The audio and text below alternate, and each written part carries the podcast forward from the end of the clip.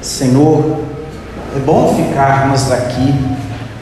As palavras que Pedro acaba de pronunciar deveriam ser também palavras pronunciadas por todos nós ao fazermos a experiência do encontro com o Senhor. Encontro esse que hoje acontece exatamente por iniciativa dele. É ele que toma Pedro, Tiago e João e os leva a uma montanha, os leva a um lugar à parte. Essa não deveria ser apenas uma experiência restrita aos três apóstolos. Ao contrário, deveria e é uma experiência ampliada, estendida a todos nós, se deixarmos, se quisermos.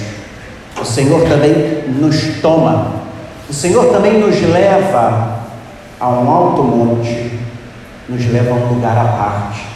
Poderíamos até dizer que nós estamos agora fazendo essa experiência. O Senhor também nos trouxe, o Senhor também nos elevou e nos eleva agora e nos coloca num lugar à parte com Ele, para escutá-lo, para entrar na intimidade com Ele, com o Pai e com o Espírito Santo.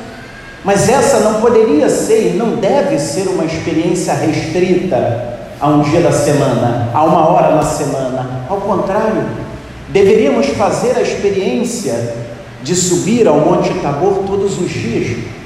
Todos os dias, todas as semanas, todos os meses, deveríamos deixar o Senhor nos levar à parte, porque a nossa vida não é feita apenas de planície, a nossa vida não é feita apenas de coisas daqui de baixo, a nossa vida não é feita apenas da correria de todos os dias, das preocupações habituais que temos, casa, trabalho, família. Não.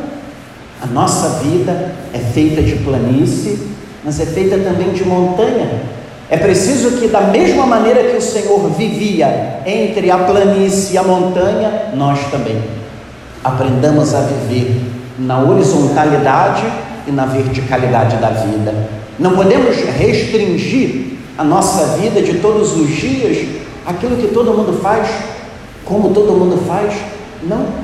Nós somos chamados a dar um passo, a subir, a nos elevar para que nós aprendamos sempre, como nos lembra Paulo no terceiro capítulo da carta aos Colossenses, que somos chamados a buscar as coisas do alto, porque lá é a nossa meta, lá é o nosso destino final.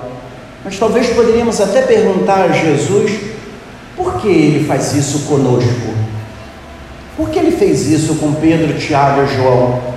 Se voltarmos algumas páginas anteriores do Evangelho, nós veremos que nosso Senhor anuncia por três vezes que ele iria sofrer muito, seria perseguido, seria crucificado, morto e ressuscitaria. O Senhor também havia recebido de Pedro a sua profissão de fé, havia recebido de Pedro uma reprimenda que não desejava que o Senhor passasse por todo aquele sofrimento. Os apóstolos e todos os discípulos também receberam um convite: se alguém me quer seguir, renuncie a si mesmo, tome a sua cruz e me siga. Diante desse cenário, é óbvio que nem eu, nem você, e nenhum discípulo e nenhum apóstolo se sentiria totalmente motivado a seguir esse mestre.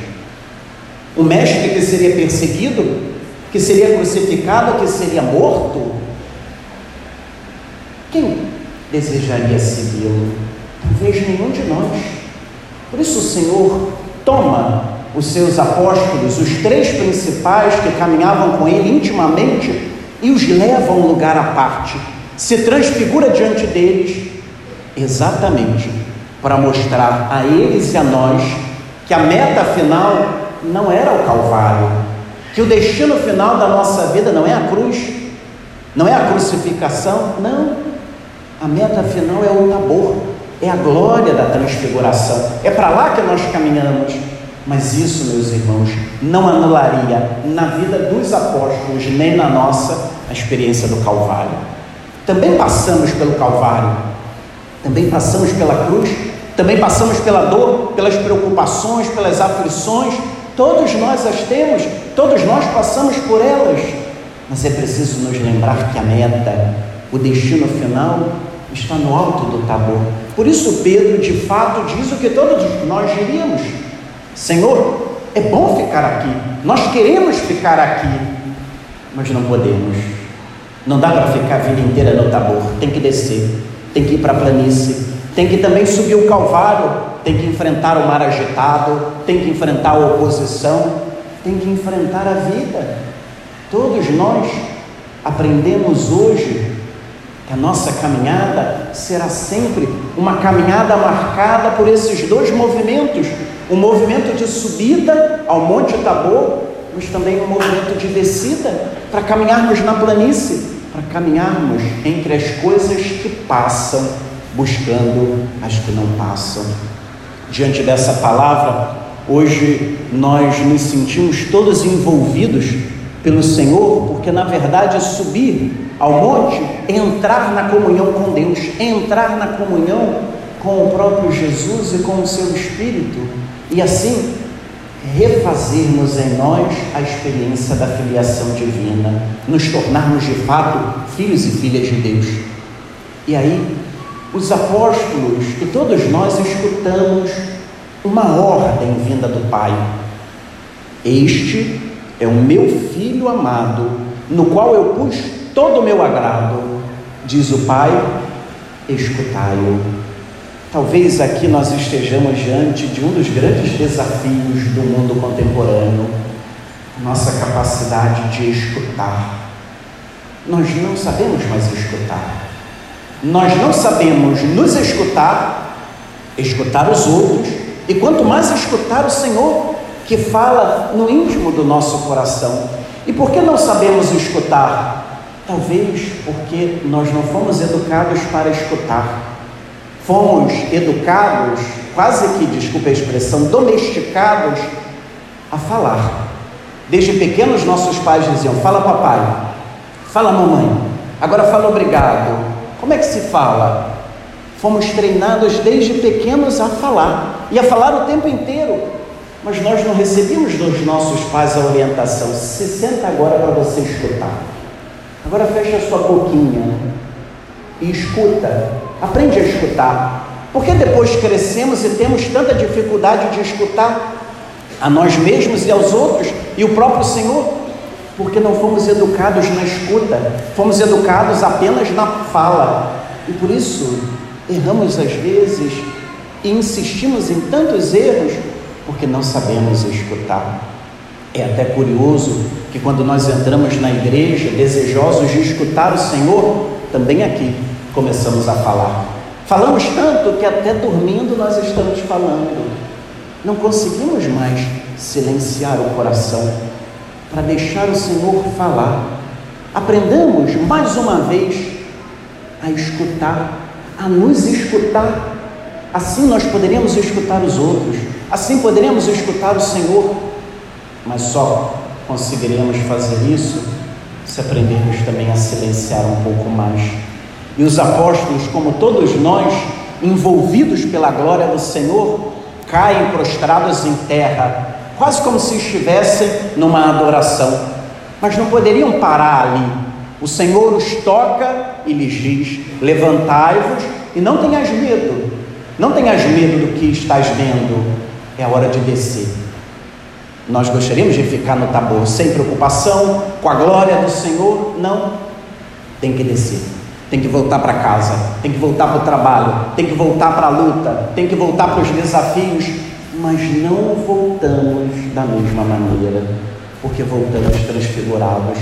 E nós estamos num tempo em que as pessoas desejam ardentemente serem transfiguradas. Transfiguram seus cabelos, transfiguram seus rostos, seus seios, seu corpo, seus dentes, seus olhos, mas não desejam transfigurar o coração, não desejam transfigurar a mente, continuam pensando e agindo da mesma maneira, porque no fundo só transfiguram a capa, só transfiguram a aparência, por dentro continuamos os mesmos. Hoje deveríamos pedir ao Senhor a graça de sermos transfigurados por dentro porque ao ser transfigurado por dentro, transfiguramos o exterior. Peçamos ao Senhor para que a cada subida sejamos um pouco mais transfigurados e nos tornemos semelhantes a Ele, para que assim voltemos transfigurados, voltemos capazes também de transfigurar todos os ambientes nos quais nós vivemos todos os dias.